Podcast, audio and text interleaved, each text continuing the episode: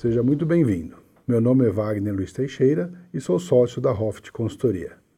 Nesse podcast, vamos explorar os principais projetos que são abordados pela governança invisível na perspectiva societária. São temas extremamente relevantes para a continuidade que precisam ser debatidos com o envolvimento dos distintos públicos da família empresária. Agrupamos, a seguir, os projetos estratégicos da governança societária.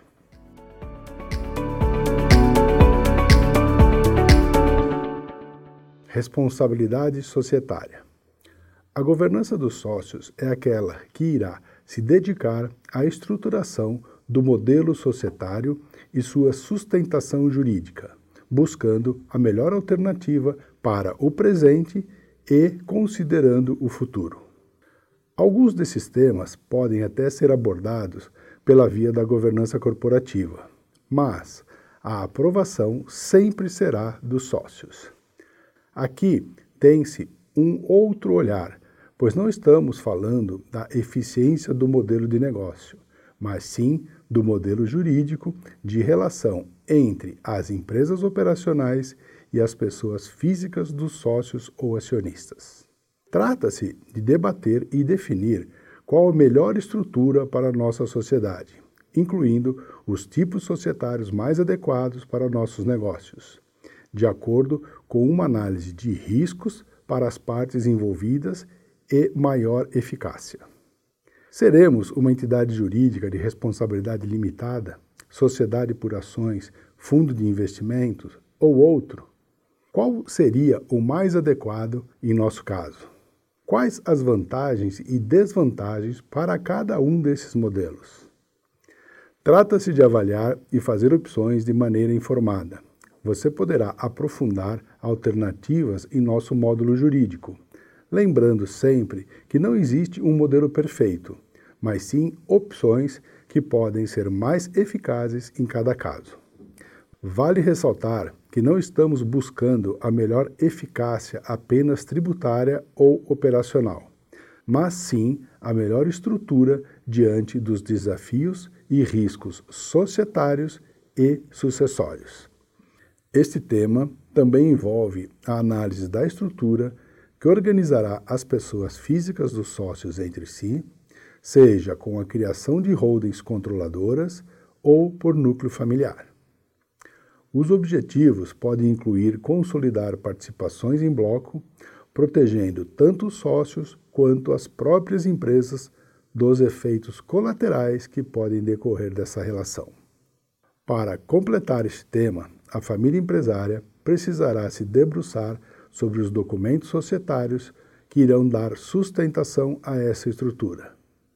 Muitas vezes, essa frente de trabalho se inicia com a leitura dos documentos societários existentes, o que, em diversos casos, representa um marco para as famílias que, até então, não tinham conhecimento sobre as cláusulas às quais estavam submetidas.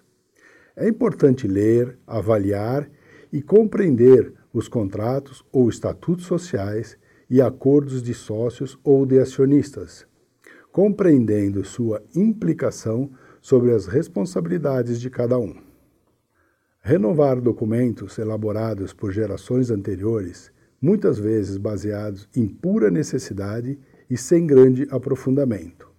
Agora se tornará um grande projeto da família uma responsabilidade para a continuidade.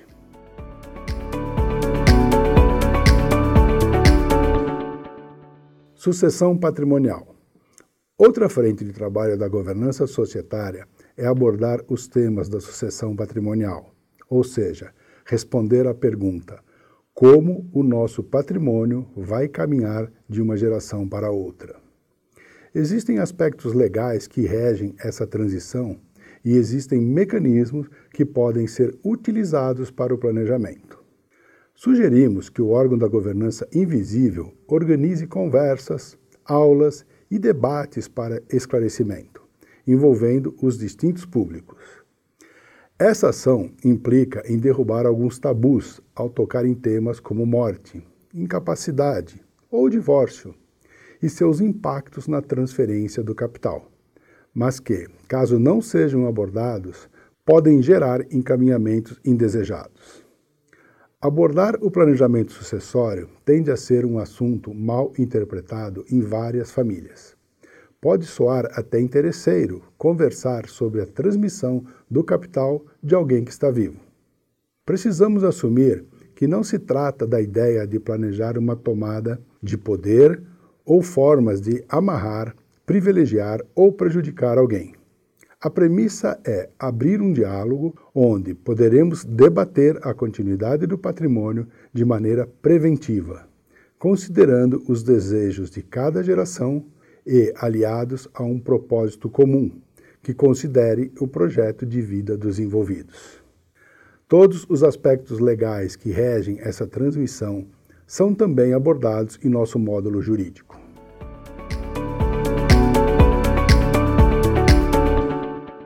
Diretriz estratégica e resultados.